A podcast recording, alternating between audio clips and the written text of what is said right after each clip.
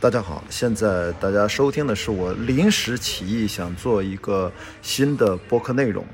关雅迪迷你播客。简单而言呢，就是我觉得播客是不是也能够像发朋友圈、发微博一样方便？呃，临时想到什么，不要等到特别正经的正式的场景去对话或者自己录单口。那我日常的碎片也可以跟大家及时的分享，所以我会用最极简的方式来录一些我日常的所思所想，呃，比如说可能都不会有什么 show notes，可能每次也就三分钟、五分钟，所以它是迷你播客。那今天第一期呢，我就叫散场播客吧。我刚好看完二手杰作，从影院出来，这个字幕可能现在都刚刚走完。我想跟大家聊聊我的第一印象，因为接下来马上我今天下午会做一场映后的活动，请来我的好朋友古希，跟大家听听他看完这个电影有什么样的感觉。现场可能还有两百观众，大概是这样。我觉得这个电影，首先它是一个特别针砭现实的一个讽刺轻喜剧，这是我看完的第一感觉。特别是这个电影的片尾的彩蛋，让我再次确认了这个电影这个导演的创作态度。比如说片尾的彩蛋，我先不剧透，大家去看。不管是哪一个出现的字幕配合的画面，你只需要把它反过来理解，就是导演真正的表达。我觉得很有意思。然后这个电影呢，导演王子昭是应该是电影学院科班毕业，所以他的制作、拍摄。剧作对表演方方面面，我觉得是非常成熟的。当然，我知道他其实有点收着来，因为对于这样的一个针砭现实的讽刺轻喜剧，他其实可以走的尺度越大越自由，电影会更好看。但现在呢，我觉得受制于很多创作上，大家怎么说无需多言的一些限制，让这个电影目前的版本显得略温吞了一点。我其实能理解的，但是我很喜欢。他 用了，呃，应该是二零零几年、零九年还是什么时候一个美国电影啊，世上最伟大的父亲啊，然后是一个改编。我觉得他其实这个改编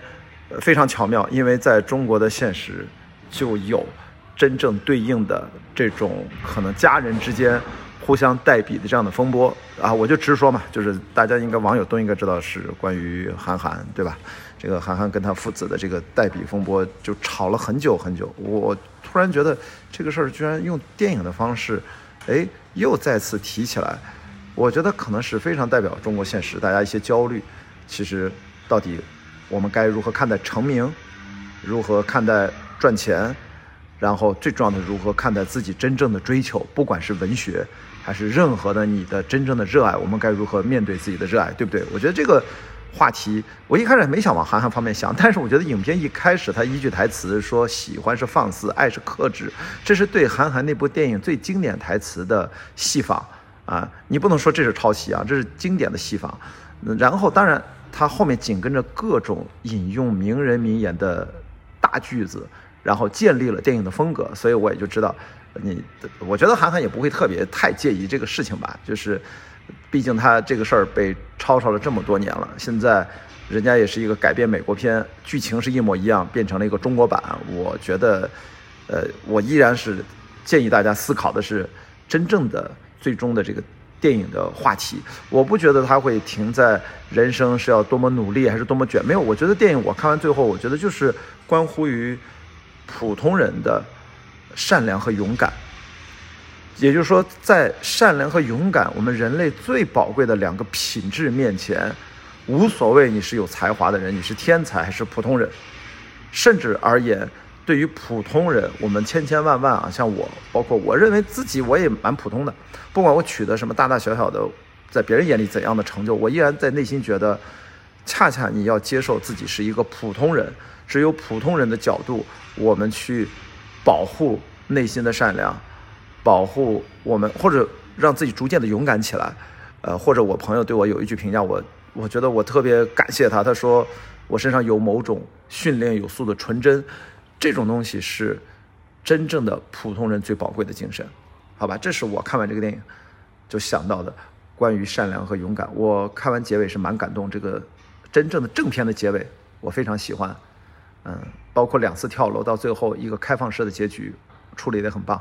呃，祝贺子昭导演啊，然后就跟坏猴子合作很久，然后推出了第一部作品，希望市场能取得好成绩吧。然后我也不知道其他的现场观众和好朋友、嘉宾一会儿在现场活动他会怎么聊，我们就期待一下，好吧？那今天第一集这个迷你播客就这么着，我我还没想好标题是啥，随便起一个标题，咱们就发了。我觉得以后播客就这样，想到就说，说完就发，就完事儿。好，我们关雅迪迷你播客就先到这里，下期再见。哦，对了，我希望它是个日更播客啊，注意我说的日更不是一日更一个啊，我的日日更就应该一天不知道更几次，它叫日更。当然也不是每天都能更，万一出差有事儿什么的。总之就是不停的更。好，我们就聊到这儿，拜拜。